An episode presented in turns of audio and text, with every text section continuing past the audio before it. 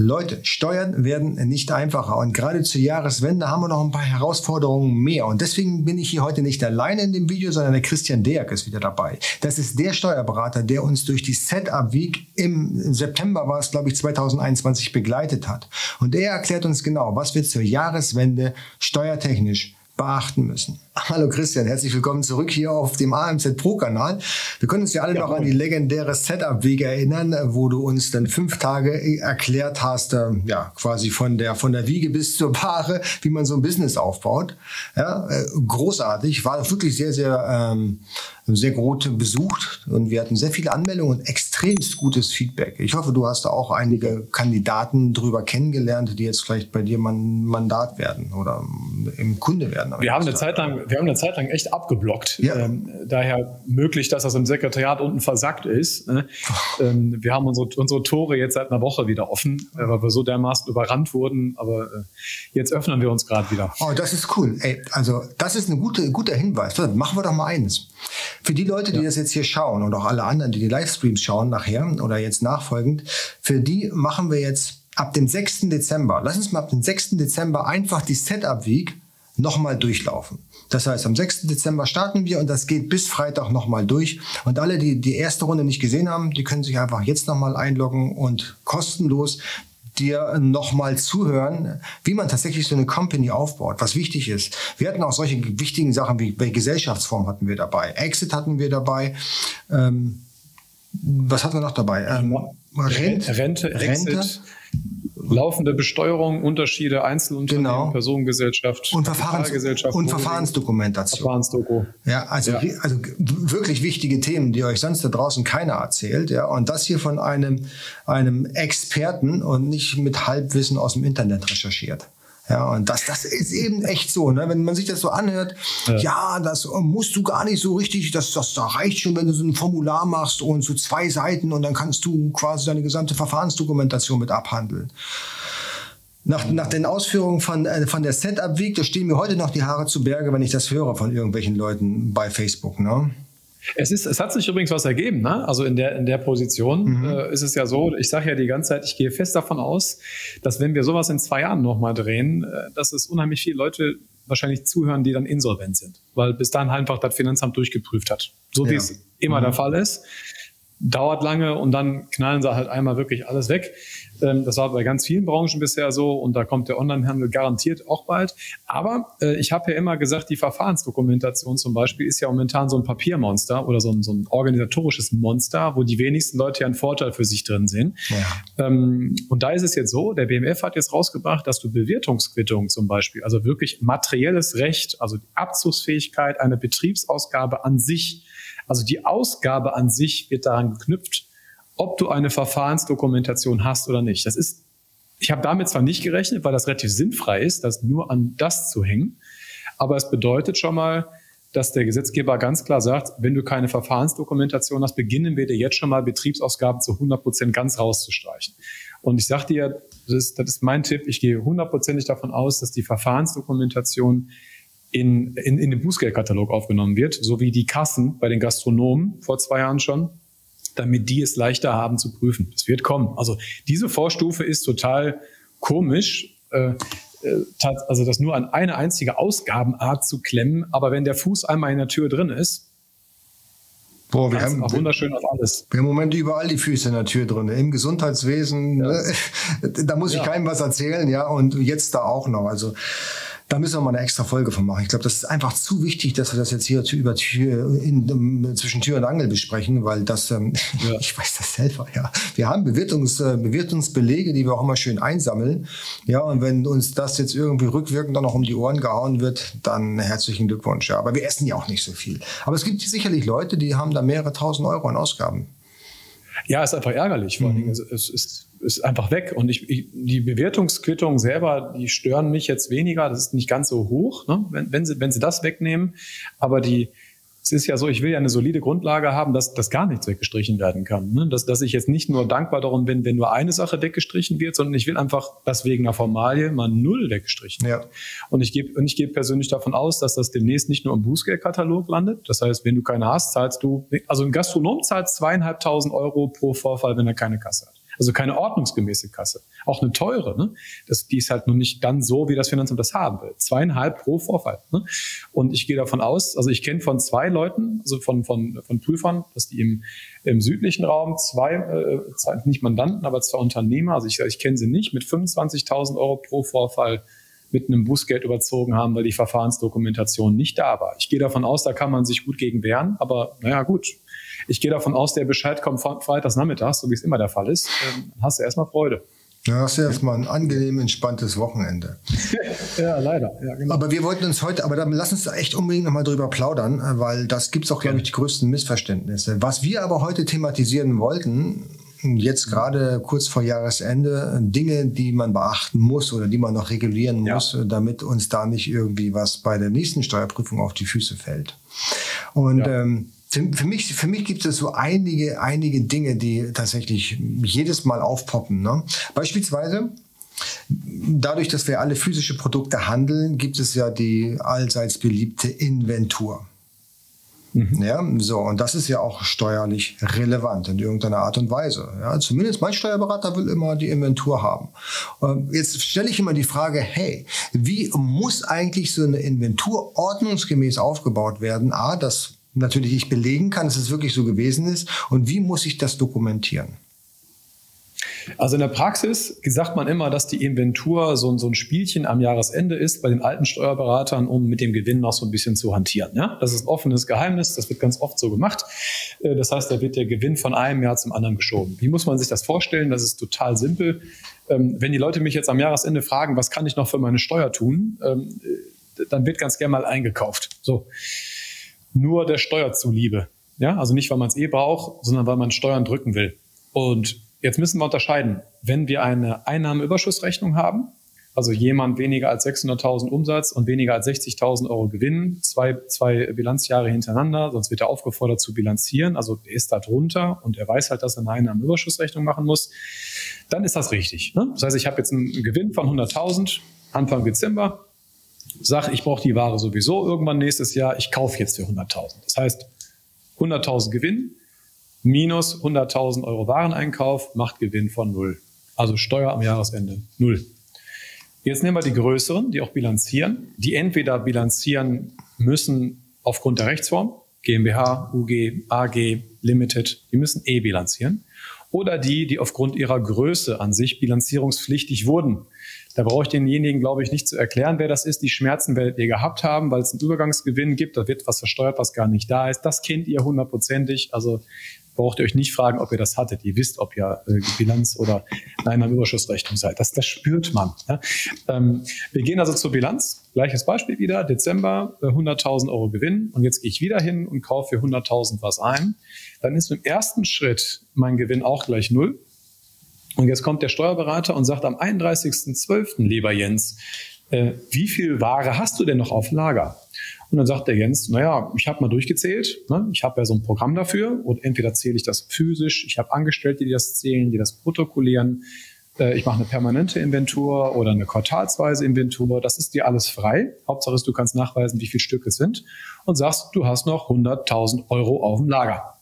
Ja, sagt der Steuerberater, danke für die Info, mehr wollte ich gar nicht hören. Dann, dann ist die Rechnung so, 100.000 plus waren es vorher, 100.000 Aufwand für den vorherigen Wareneinkauf macht null.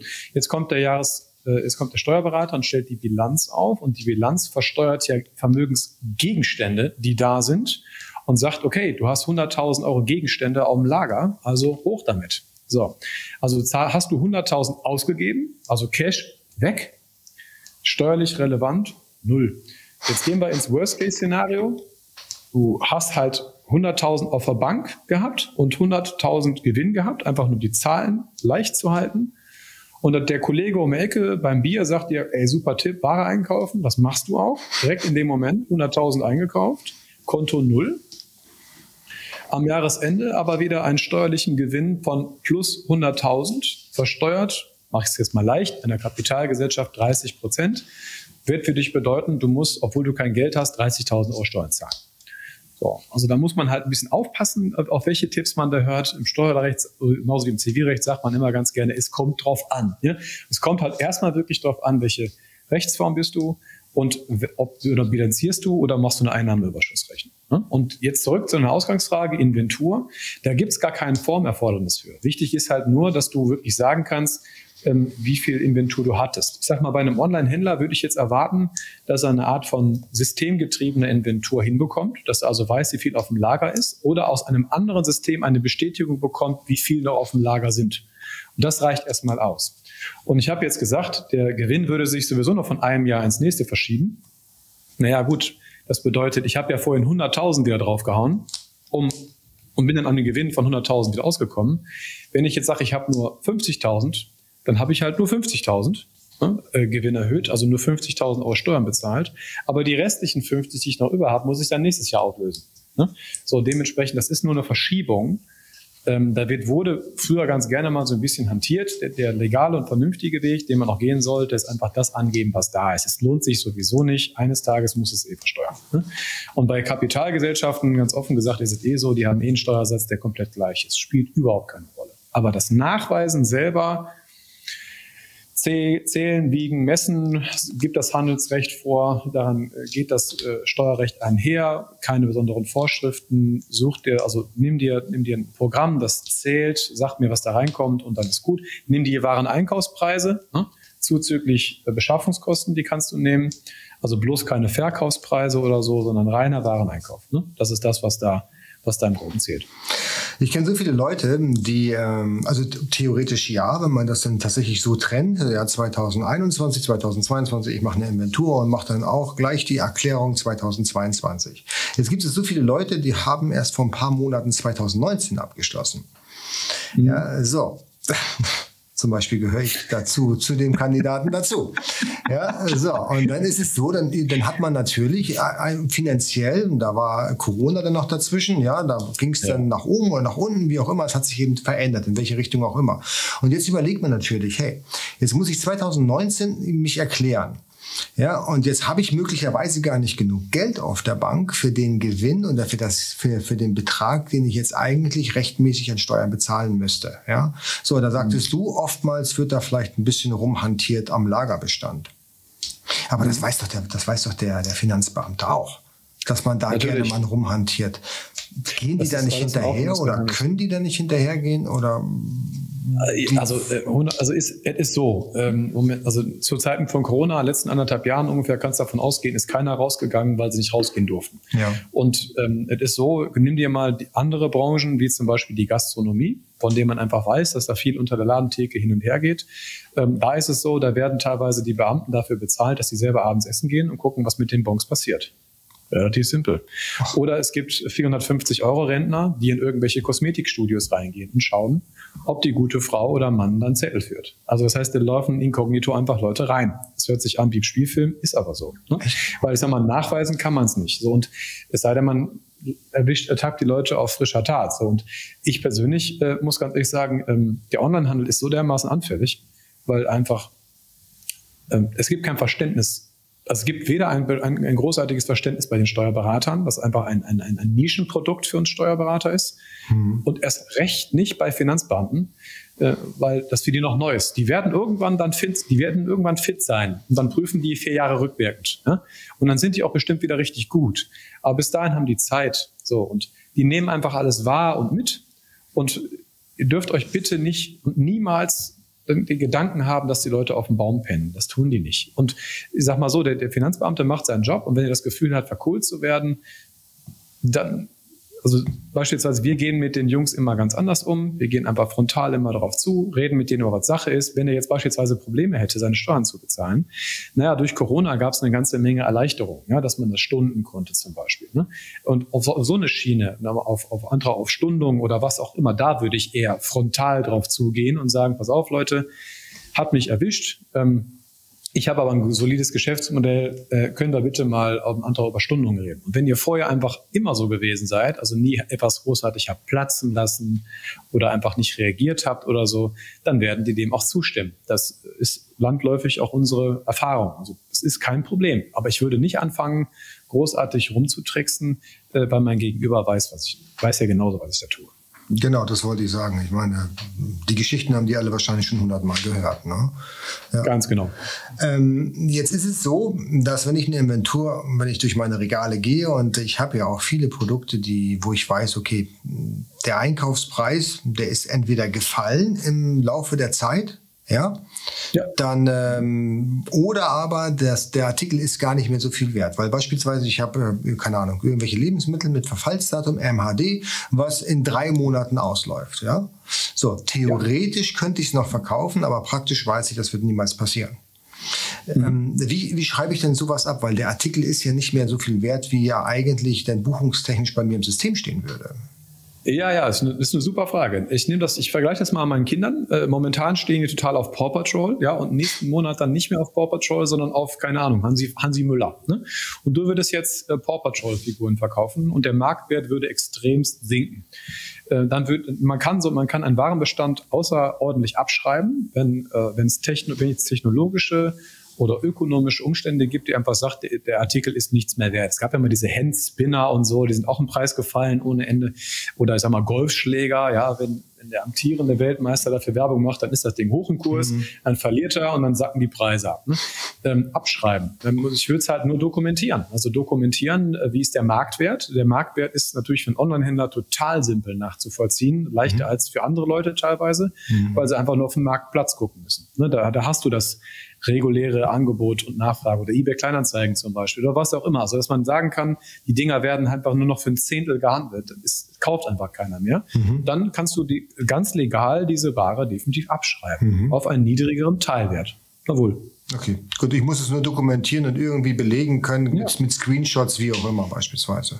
Ganz genau. Ja. Also der, der, der Warenbestand gehört zum sogenannten Umlaufvermögen. Das heißt, wenn ihr da in eure Bilanz reinguckt, die habt, fängt oben links an mit der Aktiva, also oben links Aktiva fängt, fängt das Anlagevermögen an, ein Stück darunter ist das Umlaufvermögen. Da gehören eure Forderungen rein, die ihr gegenüber einen Kunden habt und beispielsweise halt die Ware. Und die Ware, also alles, was in diesem Bereich ist, kann außerordentlich abgeschrieben werden. Ihr müsst es halt nur dokumentieren. Okay, das ist ein guter Tipp. Ähm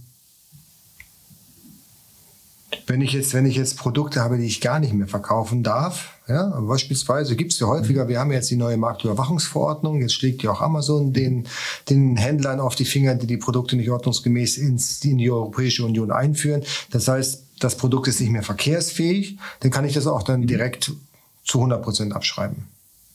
Da wäre ich vorsichtig. Also ist so, ähm, also ja, kannst du, aber es gibt eine Entnahmebesteuerung. Also ich gebe mal ein Beispiel ähm, die Paw Patrol-Figuren laufen halt jetzt nicht mehr und äh, du willst die halt komplett abschreiben. Und sagst dir, naja, was soll ich mit der Tonne, die ich da jetzt noch rumfliegen habe, und holst sie zu dir nach Hause. Eine Entnahme im Steuerrecht steht einem Verkauf gleich. So dementsprechend, da könnte man dir hinterher noch Probleme mitmachen. Du kannst es vernichten lassen mhm. und holst dir eine Bestätigung, dass es vernichtet wurde. Mhm. Das ist dein gutes Recht, äh, weil es dann einfach keinen Lagerplatz mehr wegnimmt. Und alles das, was dann dazu führt, dass du diese Ware vernichtet hast, kannst du voll absetzen. Also, und, und den Lagerbestand natürlich auch.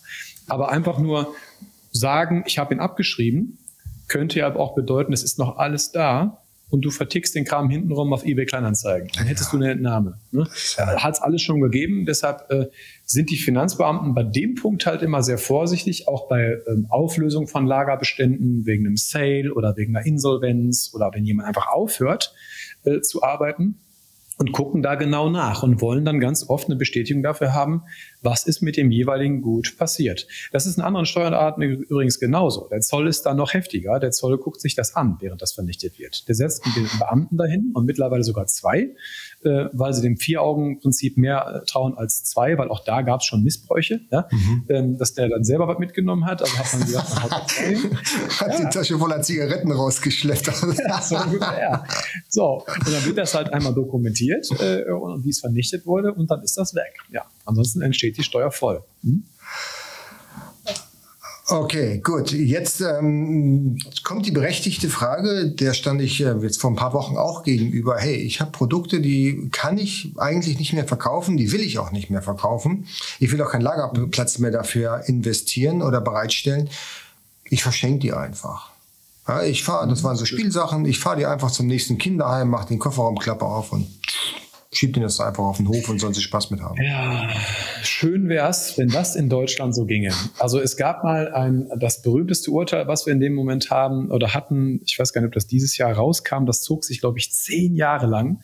Und zwar gab es einen Bäcker, der hat am Abend seine die Brötchen, die er nicht mehr verkaufen konnte, den Obdachlosen geschenkt. Ja. So, dann kam, dann kam eine Prüfung und dann musste er erstmal ordentlich Steuern nachzahlen, weil eine Entnahme aus seinem Unternehmen, nämlich einem Verkauf, gleich steht und da entsteht jede Art der Steuer drauf, die es nun mal irgendwie gibt. Mhm. Volle Ertragssteuer, volle Umsatzsteuer. Und da hat man sich halt gefragt, ob das so sein kann. Dementsprechend, wenn du eine Entnahme machst, ich meine, es ist aus der steuerlichen Logik auch fair. Du hast es eingekauft und in dem Moment zu 100 Prozent Geld gemacht. So, du hast die Vorsteuer komplett gezogen ähm, und die Betriebsausgabe an sich Geld gemacht. Aus welchem Grund dürftest du jetzt sagen, ich entnehme das und verschenke das, wo keinerlei Einnahmen mehr durch erzielt werden? Das spielt der Logik des Steuerrechts absolut nicht mehr in die Karten. Und es ist aus der Sicht gesehen natürlich nur, nur fair, ja, dass du einfach dafür eine Gewinnerhöhung in Höhe von mindestens dem Einkaufspreis bekommst. Dass du, dass du deine, deine, deine Sachspenden, die du so in deiner Nachbarschaft verteilen möchtest, nicht von deiner betrieblichen Steuer abziehen kannst. Verstehst du, was ich meine? Mhm, mhm, das, ja. ist die, das ist die Logik dahinter. Die ist eigentlich auch fair. Ne? Ähm, nur, dass es dann jetzt keinen Tatbestand gibt für, aber wenn ich spende, soll ich irgendwie eine Art von, keine Ahnung, Gnade bekommen oder so. Ja, Die gibt's natürlich, äh, wenn du eine Spendenquittung ausstellen könntest, wenn du ein gemeinnütziger Verein wärst, der du nicht bist. Ne? Also da wäre ich ganz, ganz vorsichtig. Also es wird eine Entnahmebesteuerung geben. Das heißt, wenn, wenn ihr damit rechnet und euch dann hinterher auf Null zieht und sagt, okay, jetzt spende ich, dann ist ja alles gut. Ähm, sollte aber was entnommen werden, was hinterher nochmal nachversteuert wird und dann kommt in der BP nochmal Nachschlag obendrauf, mit dem ihr nicht rechnet. Ähm, also wenn man das wüsste, würde man das vielleicht nur einmal machen und dann sagt, komm, egal, ich mach's trotzdem. Aber wenn man jetzt denkt, man kann das immer wieder machen und das für einen so zum Modell wird, dass man sagt, komm mal, bevor ich das in die Tonne haue, dann verschenke ich das doch lieber. Ne? Und das mache ich immer und immer und immer wieder. Und so wird dann irgendwann ein gemeiner Schuh draus. Also ja. eine Entnahme ist zu versteuern. Die Logik ist total simpel. Ne? Also die ist auch gerecht. Ne? Nur, dass es eine Lösung dafür geben müsste, die halt irgendwie ein bisschen humaner wäre. Ja, ich kenne das, ich kenn, kenn das Supermärkte spenden häufig an die Tafel ihre, ihre, ähm, ihr Gemüse zum Beispiel. Ne? Da hat es, glaube ich, auch ja. schon ein bisschen schlechte Laune gegeben mal irgendwann. Ne? Ja, ja. Alright, also vorsichtig sein äh, mit, äh, mit solchen Schenkungen, sage ich mal. Aber ich könnte doch im Prinzip sagen, hey, ich verkaufe das Produkt, ich verkaufe jetzt meine Ware zu einem symbolischen Preis von, von 100 Euro. Das würde gehen. Ja, das würde gehen. Okay, also dann. Also Moment, auch da muss man natürlich nachhaken, das geht. Ja. Verkaufst du das jetzt deinen Kindern, deiner Oma, äh, deiner Frau, also nahestehenden Personen, dann wäre ich da wiederum vorsichtig. Aber einem fremden Dritten, äh, das wird gehen. Ja. Okay, alles klar, perfekt. Ähm, ja, und warte, und, und ich muss, ich, das ist typisch Steuerrecht, ne, jetzt ja. fällt mir da was ein. Denn wenn du das jetzt machst, äh, im Bargeschäft machst, ja, oh weil, ich, weil die Leute werden da bekommen einen PayPal-Link bedienen, dann führ bitte eine ordnungsgemäße Kasse. Ja, ja, genau. Also ich für, ich für keine Kasse. ja, ich wehre mich da mit Händen und Füßen. Ja, ja aber ich, ich, ich gebe ich geb dir, ich geb dir wirklich recht. Also am besten immer mit, mit, mit belegbaren Transaktionen, PayPal. Kreditkarte oder auch gerne Bank Banküberweisung, das ist ja auch ein übliches ja, Zahlungsmittel. Das ist der Riesenvorteil an ja. Online-Händlern. Ja. Genau, da bist du, bist du echt safe. Ne? Und vor allen Dingen als Online-Händler brauchst du ja im Prinzip auch keine Kasse. Für was? Ja, also eigentlich, eigentlich Ausgaben, eine reine Ausgabenkasse, vielleicht so als, als kleiner äh, Tipp nebenher, da werde ich auch ganz oft gefragt, ob da auch so, äh, so enorme Anforderungen dran gestellt werden. Nein. Ne? Also wenn du 100 Euro aus, aus dem Bankkonto runternimmst, packst das in eine Schatulle und gibst dann Stück für Stück immer was aus, das interessiert überhaupt nicht das, wo du Geld einnimmst, das ist wichtig. Ob das eine Einzelaufzeichnungspflicht hat und so weiter und so fort. Das ist interessant. Aber nur beim Geld ausgeben sind sie großzügig. Ja, das, das ist, das, ist, das ist okay.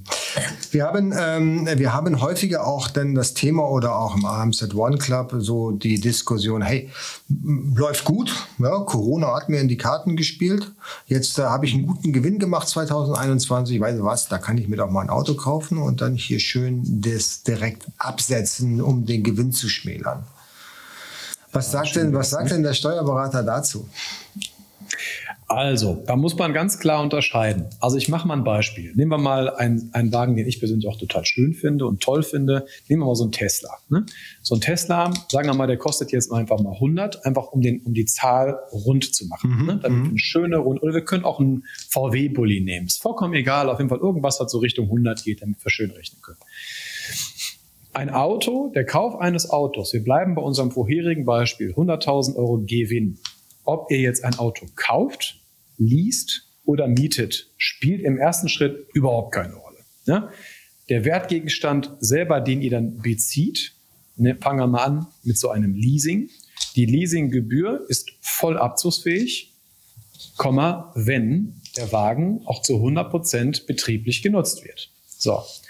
Wie weist man das nach? Nicht durch, ich gebe dir die Hand darauf, dass das so gewesen ist, sondern durch ein Fahrtenbuch. Und da kann ich dir jetzt schon versprechen, das geht in den seltensten Fällen durch. So, ich gebe euch da mal so ein klitzekleines Beispiel, damit man so ein, so ein kleines Gefühl da bekommt, wie wahnsinnig dann so ein Prüfer werden kann. Ne?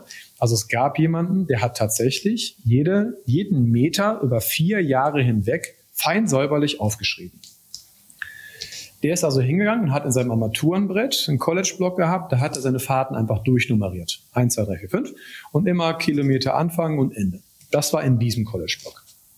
Und zu Hause vorm Kaminsims hat er gesagt, okay, Zufahrt Nummer eins. Ich habe Folgendes gemacht und hat da wirklich richtig was hingeschrieben. Also es war in sich schlüssig. Es war sogar sehr gut. Das Gesetz sagt aber, es ist ein Fahrtenbuch zu führen. Mhm. Und da du zwei geführt hast, hast du keins geführt. Bombs. Das wird bedeuten, und das ist jetzt das Worst-Case-Szenario, was dann so kommt. Ne? Deswegen die 100, jetzt auch die 100 mit dem Listenpreis, das macht das Ganze wieder Sinn, Herr Deak. Ne? Also pass auf, du nimmst die 100, ein Prozent davon, dann bist du bei 1000 Euro. Ne?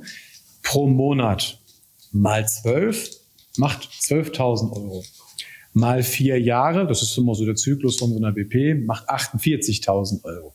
Die kriegst du schon mal als Gewinnerhöhung obendrauf.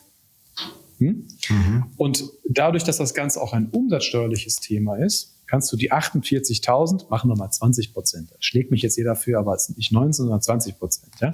Aus den 48.000 nochmal 20 Prozent drauf. Die zahlst du an Umsatzsteuer direkt weg. Okay? Mhm. Das heißt, das passiert, wenn man kein sauberes Fahrtenbuch führt. Und deshalb, weil, weil, weil die Gewinnmarge, um an eurer Sprache zu sprechen, für so einen Finanzpartner so hoch ist, will er genau das kaputt machen. Ne? So, und das gelingt ihm in aller Fälle auch. So. Das heißt, der Wagen an sich hat nur dann eine Relevanz, wenn Folgendes passiert. Ich hole mir jetzt einen, einen Caddy oder einen, irgendeinen Kastenwagen oder einen T5 oder einen T6 und schlachte den hinten aus, dass der zu privaten Zwecken nicht, nicht, nicht mehr genügt und eigentlich eher so ein LKW ist. Ja? So. Mhm. Sagen wir mal, das bekomme ich hin dann brauche ich dafür auch kein Fahrtenbuch führen. Aber bitte da immer eine individuelle Rücksprache bei der Kohle. Sprecht mit eurem Steuerberater bitte, ja, die Stunde lohnt sich. Ähm, und dann dürfte ich diesen Wagen, 100.000, verteilt auf sechs Jahre, also 100.000 durch, durch sechs müssten irgendwie 16.000 oder so die Ecke sein, mhm. ähm, darf ich jeden, jedes Jahr von der Steuer absetzen. Das heißt, wenn ich jetzt denke, ich habe einen Gewinn von 100, und kaufe mir ein Auto für 100, dass ich dann bei Null bin. Dem ist definitiv nicht so. Ja? Sondern es ist, ich habe eine Abschreibung. Wenn ich kaufe, habe ich eine Abschreibung, die 100.000 durch 6. Wenn ich lease, habe ich halt nur die jeweilige Leasinggebühr, muss aber dann nachweisen, dass der zu 100 Prozent halt betrieblich genutzt wird. Wenn ich so einen Kastenwagen lease, okay, dann wird einem da sehr wahrscheinlich Glauben geschenkt.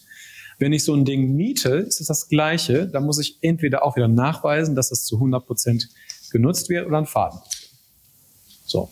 Das heißt, mal eben damit switchen ist nicht. Und jetzt kommt die größte Falle. Früher bei den älteren Steuerberatern war das so, die hatten so einen Steuertrick, der nannte sich 6W-Rücklage. Das heißt, man hat dann gesagt, boah, guck mal, du willst hier Porsche. Ähm, ja, Porsche ist teuer, das ist gut. Dann können wir in die Rücklage reinpacken. Ne? Ein Viertel des Porsches packen wir mal an deinem, einfach mal weg. So, die 6B-Rücklage ist für, also es gibt, es gibt überschaubar viele Rücklagen. Deshalb nehme ich jetzt mal die, weil das die bekannteste ist. Diese 6b-Rücklage ist für äh, Wirtschaftsgüter, also für bewegliche Wirtschaftsgüter, also beweglich ist ein Auto, ja, Wirtschaftsgut ist es auch, des Anlagevermögens, jawohl, habe ich auch, die aber Sorry, uns hat jetzt gerade die Technik wieder einen Stich gelassen und zwar das Internet. Ich habe gerade mit Christian schon ein bisschen gewitzelt, dass wir mal hier aus dem Internetentwicklungsland uns verabschieden müssen. Rumänien zum Beispiel wäre da eine gute Variante, weil die sind deutlich schneller unterwegs. Man möchte es kaum glauben. Aber um den Faden nochmal aufzugreifen, äh, und sorry, und danke, dass du so oft nochmal versucht hast, hier reinzukommen, weil das lag wieder mal an meiner Leitung.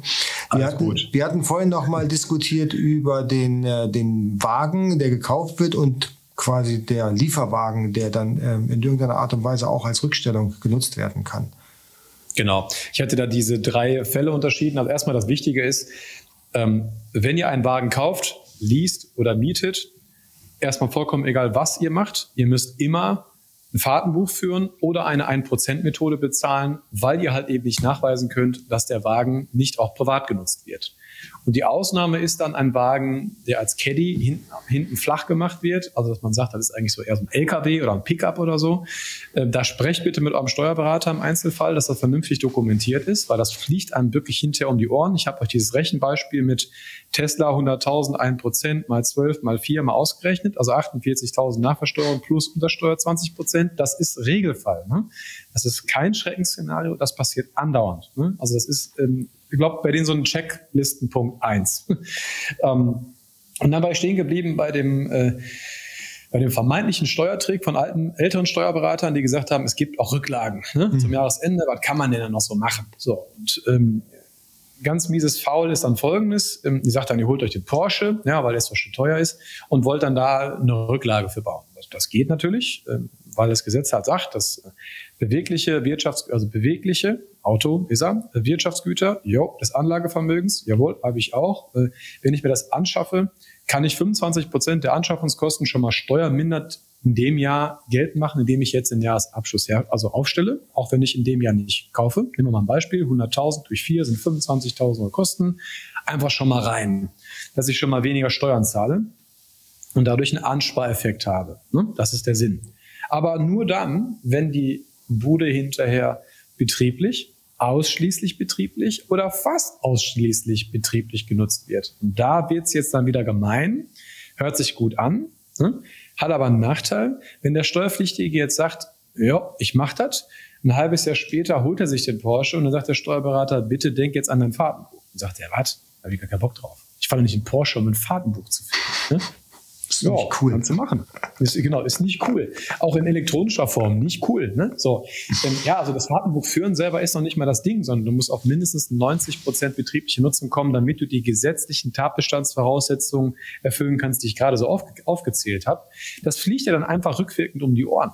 Das heißt, äh, wenn du vorhast, einen Wagen hinterher mit 1%-Methode zu nutzen, kannst du für diesen Wagen schon mal keine Rücklage bilden. Das ist einfach nicht drin, weil du einfach nicht beweisen kannst, weil du ja kein Fahrtenbuch führst, dass du das Ding mehr als 90% nutzt. Das heißt, es bleibt am Ende kompliziert. Also Kfz ist wirklich die Spielwiese des Betriebsprüfers. Es gibt dann immer so Dinger, dass man dann sagt, nee, Christian, pass auf, ich hole mir ein Poolfahrzeug. Ja? Porsche, Porsche Panamera Poolfahrzeug. Ne? So, ja, ich sage, ist klar. Ne? Also wenn du eine Putzfrau natürlich mit einem Poolfahrzeug durch die Gegend schickst, das wird der Prüfer dir natürlich total glauben. Ne? Ähm, also das geht nicht. Holst du den abge, abgeranzten Gold, also bist du so dermaßen reich, dass du den Porsche Panamera oder auch so zu Hause noch ein paar Mal hast, nennt sich ein Anscheinsbeweis irgendwo, dann geht das. Aber wenn du zu Hause halt ein Polo fährst und äh, äh, vor dem vor dem Laden halt jetzt ein Poolfahrzeug stellst, was 100.000 kostet, damit der Azubi und die Putzfrau damit rumfahren kann, sehr unwahrscheinlich. Ne? Also da, da, kommt dann tatsächlich Ermessensentscheidung rein und da ist halt dann Abwägung der Lebenskosten. Also wenn du so reich bist, das gibt's ja, ne? dass du auch mehrere Autos haben kannst, weil du die auch zu Hause eh schon hast. Also du holst dir zwei baugleiche, auch da dann, nur wieder fürs Gefühl, baugleiche Porsche. Ja? Einen rot, einen schwarz. Und sagst den roten rein betrieblich, führst du auch kein Fahrtenbuch, weil den schwarzen, den gleichen hast du zu Hause. Ja gut, dann kann man davon ausgehen, er hat ja keinen Mehrwert dadurch. Der hat ihn ja schon mal. Ne? Mhm. Holst du dir jetzt aber den roten Porsche für den Betrieb ähm, und hast zu Hause den Porsche mit einem Faltdach, das ist wieder nicht baugleich. Ne? Also damit man auch mal merkt, wie wieder so auseinanderdriften kann. Also vorsichtig bei so hochpreisigen Dingern redet mit einem guten Steuerberater. Das ist das Thema Rücklage. Rücklage kannst du bilden dann noch für Sachen, die du in den ersten drei Monaten des Folgejahres, wir bleiben jetzt mal in diesem Jahr, wir haben jetzt Ende das haben wir 22 schon, ne? Ende ja. 22, Corona hat mich durcheinander gebracht. Also Ende 22 ähm, und Anfang 2022 machst du Abraum und, und Müllbeseitigung und, und, und, und, und hast noch irgendwelche Herstellungskosten bei dir an deinem Gebäude, was du auch besitzen musst, dann kannst du dafür auch eine Rückstellung bilden. Das geht. Du kannst auch Rückstellungen für den lieben Steuerberater bilden, aber das macht er eh. Ne? Also das ist jetzt kein Geheimtipp mehr, das sollte eh drin sein. Ähm, und Rückstellungen für Gewinne, die man so bildet, handelsrechtlich gesehen, die haben leider steuerrechtlich keine Auswirkungen. Das heißt also, diese eierlegende Wollmilchsau, ich bastel da nochmal was rein. Das beim Einzelunternehmer hatten wir ganz vorhin Wareneinkauf, da kannst du drücken bei der Bilanz ist dann Ende. So, und kommt bitte nicht auf die Idee, das ist mein persönliches Empfinden, in eure GmbH jetzt irgend so einen Kram zu machen wie Pensionsrückstellung mit so einem riesen Werten oder so, weil damit der Gewinn noch ein bisschen sinkt. Das fliegt euch dann wiederum beim Exit komplett um die Ohren. Das, würde ich niemals empfehlen. Ja? Das Ding ist tot. Ne? Äh, das heißt also, um so mal eben am Ende des Jahres äh, was zu drücken, das wird es äh, nicht geben. Ja, also alles, alles, was sonst noch so erzählt wird, stimmt einfach nicht. Also künstlich etwas irgendwo reinzudrücken, um den Gewinn nach unten zu kriegen, muss einen Sinn ergeben. Also Werbungskosten, ja, die kannst du reindrücken. Das ist kein Problem. Ne? Aber das sollten halt alles Sachen sein, und dann, dann höre ich da mit dem Punkt auch auf. Hm, der Steuersatz bei einer Kapitalgesellschaft ist höchstens 30 Prozent. Das heißt, das ist das, was du sparst. Ich mache es mal plakativ. Du gibst 100 Euro rein oder, oder gibst 100 Euro aus, so rum die du eigentlich gar nicht ausgegeben hättest. Du verbrennst die Kohle also auf gut Deutsch. Und die gute Nachricht ist dann, du hast 100 verbrannt und kriegst 30 wieder. Naja, es ist jetzt nicht unbedingt so das beste Geschäft. Ja? Das hört sich sexy an, ja, genau. Ja, ja was anderes gibt's nicht. Also im einen, bei, bei, bei Privaten kann der Steuersatz mal bei 42 Prozent liegen, ja, aber der ist nicht bei 100 Prozent. Nie. Ne? Das heißt, nur eine Ausgabe zu machen, um Steuern zu drücken, warum dieser Mythos sich so hält, das ist nicht möglich. Dann hättet ihr einen Steuersatz von 100 Prozent. Das hätten wir schon längst mitbekommen. Spätestens durch die Bildzeitung. Spätestens da, richtig, ganz genau. Aber wie, wie, ist das, wie ist das jetzt zum Beispiel, äh, vielleicht nur ganz kurz, um das nochmal abzurunden. Also Autos, ja. alles was so Anlage und Umlaufvermögen ist, ist jetzt bei Kapitalgesellschaften vielleicht nicht so, nicht so klug. Aber es gibt ja, es gibt ja beispielsweise auch ähm, Kosten, zum Beispiel Mitarbeiterschulung. Ja, wenn mhm. ich jetzt zum Beispiel sage, hey, pass auf, ich will eigentlich meine Mitarbeiter jetzt ähm, Anfang 2022 schulen lassen. Ja, mhm. ähm, ich schließe aber den Vertrag mit dem, mit dem Unternehmen jetzt schon ab und lass mir auch schon die Rechnung zuschicken und bezahle die auch schon. Ja, Tja. Kann, wäre das so eine Geschichte, die ich dann absetzen könnte? Ja, es ist erstmal ist es eine Verbindlichkeit. Im ersten Moment, die du dann auch begleichst, Anspruch auf Vorsteuer hast du auch und die Ausgabe wirst du auch drin haben. Äh, da gehe ich mal fest von aus, das ist kein Problem. Also mhm. du, du, hast mich aber auch noch auf eine weitere gute Idee gebracht. Nimm dir mal, du kaufst Gegenstände wie so ein iPad oder so. Es gibt ja eine Voll GWG Vollabschreibung. Ne? Mhm. Die müsste irgendwie jetzt bei 800 sein. Ich, vielleicht ist sie sogar ein bisschen erhöht. Ich muss da immer wieder reingucken. Geringwirtschaftliches Wirtschaftsgut. Mhm. Ja. Genau, mhm. gering, geringwertiges. Also äh, das ne? ist, ne, da, da, macht man so eine Vereinfachungsregel. Ja, da kann man noch ein bisschen mit spielen. Das heißt, wenn man weiß, man muss die Dinger eh haben und dieses Jahr ist der Gewinn halt hoch und nächstes Jahr halt sehr wahrscheinlich nicht mehr aufgrund eines Projekts oder was auch immer. Ne? Ähm, dann würde ich die jetzt schon mal anschaffen, dann macht das Sinn. Ja, Klar. Ne? Okay. Also alles das, was ich voll absetzen kann, das macht Sinn. Ähm, Werbungskosten, äh, ne? wenn, die, wenn die Sinn machen oder halt natürlich äh, ein iPad oder ein gebrauchtes iPhone oder was auch immer. Ne? Also in, diesem, in dieser geringwertigen Ecke, äh, das, macht, das macht natürlich Sinn, um den Gewinn zu drücken, aber das aber da ist der Anspruch der, ich brauche es ja eh. Ne? Ähm, so, und dann kann ich es vorziehen, das passt. Ne? Aber äh, nur um eine Ausgabe zu machen, weil ich jetzt Gewinn übrig habe, äh, dann solltet ihr eher andere Sachen machen. Also wenn ihr merkt, ihr habt eine Kapitalgesellschaft, weil nur da geht es, bei Einzelunternehmen gilt Zufluss, Abfluss. Das heißt, ihr müsst es in dem Jahr ausgeben, aber ihr habt dann dafür den Vorteil, ihr könnt ausgeben, was ihr wollt. Es wird sowieso als Betriebsausgabe gezählt. Bei der Bilanz wird es schwieriger. Ne? Mhm. Äh, so, und du gehst es also hin und sagst, ich habe ja ein Gesellschafter Geschäftsführergehalt in meiner Kapitalgesellschaft. So, und mein Geschäftsführergehalt ist ja eigentlich plain. Das ist ja immer gleich. Ich habe äh, letztens auf YouTube ein, ein Video von uns hochgeladen, ähm, die Angemessenheit einer Geschäftsführervergütung. Das wird ja auch oft gefragt zum Beispiel. Ne? Und da wird halt immer gesagt, boah, mache ich das jetzt fest? Mache ich null? Schütte ich alles aus oder baue ich mir eine Tantieme? Und die habe ich so ein bisschen gegenübergestellt. So. Und mein Tipp wäre dann an der Stelle einfach, geht doch einfach hin und äh, nehmt euch halt hinter eine Tantieme-Vereinbarung mit in euer Geschäftsführergehalt rein. Das heißt, wenn ihr merkt, dass der Gewinn, der dann hinterher steht, ist massiv hoch, dann habt ihr sogar noch den, das Recht, euch das als Tantieme, das sind dann ironischerweise Einkünfte aus nicht selbstständiger Tätigkeit, mhm. das ist keine Ausschüttung, ne? aber die werden uns alte Jahr reingerechnet. Bitte mit dem Steuerberater sprechen, weil ihr ahntet schon, auch da gibt es dann wiederum ein paar Formalien. Und da sage ich nur kurz eben auch da wieder, ich muss es leider machen, ja, ähm, damit man so ein Gefühl dafür hat, der Online-Händler neigt ja dafür, das so zu machen, weil er sagt, das geht alles mal eben. So, und jetzt haltet euch fest, wie mal eben geht. Also, du sagst jetzt, du hast die schon gehabt. Hm? Ja? Du, hast, du sagst jetzt einfach, du hast die Tantieme-Vereinbarung schon gehabt. Mhm. Hast du gar nicht gehabt. Ne? Man hat den Vertrag so. in der Schublade gefunden. Ja. Verstehst du? So, es gibt eine ähm, Carbon-Methode, eine Radiokarbon-Methode, die das Finanzamt besitzt. Schaut dann nach, ob der Vertrag, den du mit dir selber geschlossen hast, vom Zerfall der Kohlenstoffe tatsächlich beim Rückdatieren passt. und, dadurch beweisen sie dann, dass das nicht der Fall gewesen ist. Und dann bekommst du einfach die Tantieme nicht. Bombs. Die Tantieme gilt nämlich immer ab vorwärts und nicht rückwärts. Das, das heißt, du kannst. Wie bei CSI. Wahnsinn. Okay. Ja, natürlich. Und, und ganz ehrlich, das ist jetzt, das ist jetzt nicht übertrieben. Das hat der Zoll auch. Der Zoll hat eine eigene Abteilung nur um, um Kohlenstoffe nachzuweisen, weil daran Steuern hängen.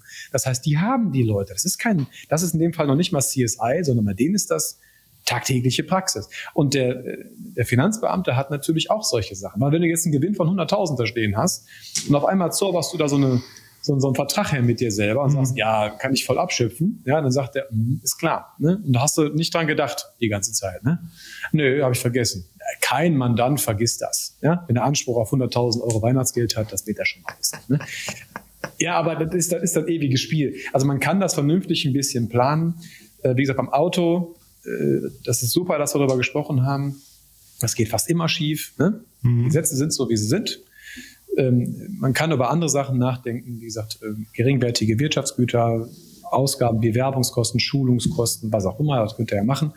Und bei allen anderen Sachen äh, vorsichtig sein und mal vielleicht mit dem Steuerberater sprechen. Und natürlich äh, achtet auf eure Vorauszahlung am Jahresende. Das ist mein absolut wichtigster Tipp an euch. Zwar hatten wir auch in der Setup Week, ne? erinnert euch vielleicht, die dazu geguckt haben, das Jahr geht jetzt zu Ende. Corona war super, ja, sagen wir mal, ja. Deine Vorauszahlungen sind aber immer noch mies, weil die wurden vor zwei Jahren mal eingestielt. Ne? Letztes Jahr hast du noch nichts abgegeben. Hm. Und teilweise ist es auch der Steuerberater, der pennt, also sage ich jetzt mal so, ja, weil er nämlich mit seinem neuen Lieblingshobby, haben wir Gott sei Dank hier nicht, aber mit seinem neuen Lieblingshobby, Corona-Hilfen und Ü-Hilfen, Hobby, mal mega ironisch gemeint, ja, ja, beschäftigt ist. So, und dann werden alle Abschlüsse nach hinten geschoben, damit die Leute überleben, weil der sorgt ja dann dafür, dass, der, dass die Leute Kohle bekommen, um überhaupt weitermachen zu können. Dann bleiben die Abschlüsse liegen. Klassiker. Deutschlandweit momentan ein Riesenproblem. Ja, so. Liegt an uns Steuerberatern, dass wir halt keinen 48-Stunden-Tag haben. Das ist das Problem. So. Und jetzt ist es halt so, jetzt ist eine Vorauszahlung eingestellt von vor zwei Jahren. Und der nächste Jahresabschluss, der kommt dann jetzt bald. Sagen wir mal, letztes Jahr bei dir war gut und du hast dich verdoppelt dann hast du nur halb so viel Steuern gezahlt. Dieses Jahr ist jetzt auch fast rum. Sagen wir mal, das ist gleich gut wie letztes Jahr, einfach nur ungefähr. Ja? Dann hast du auch noch mal die Hälfte noch nicht an Steuern gezahlt. Das heißt, du kannst dir ausrechnen, was du für die zwei Jahre, nämlich nochmal die gleiche Steuerlast, nochmal zurücklegen musst. Rechnet euch das aus. Ne? Nehmt den BWA-Gewinn, haut den Warenbestand da rein, dann habt ihr das, wo sich dazu ein bisschen noch kreuzen kann, weg dann bei einer Kapitalgesellschaft mal ein Drittel. Ne? Körperschaft, Gewerbesteuer sind ein Drittel. Guckt, ob ihr das vorausgezahlt habt. Jetzt im laufenden Jahr. Ne? Und dann wisst ihr, ob ihr wirklich Geld auf der Kante habt oder halt eben gar nicht. Ne? Das sieht man dann. Und Sozialversicherung bei Leuten, die Einzelunternehmer sind oder Personengesellschafter sind. Denn da wird die, die Sozialversicherung knüpft an dem zu versteuernden Einkommen mhm. an. Und das wird genauso wie die Steuervorauszahlung irgendwann einfach mal gefixt. Und dann läuft man erstmal los, bis der erste Steuerbescheid in der Welt ist. Und dann fordert man nach.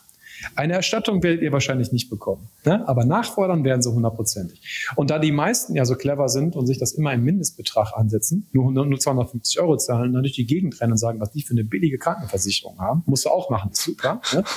Wenn dann hinterher 650 Spitzensatz draus werden, sind das schon mal 400 mal 12, könnt ihr euch ausrechnen, das Spiel kennen wir schon, die definitiv nachgezahlt werden. Das ist ja, also super, super Beispiel. Ich habe mich heute von meinen beiden Krankenversicherungen habe ich heute Schreiben bekommen, weil ich habe nämlich genau das Gleiche gemacht.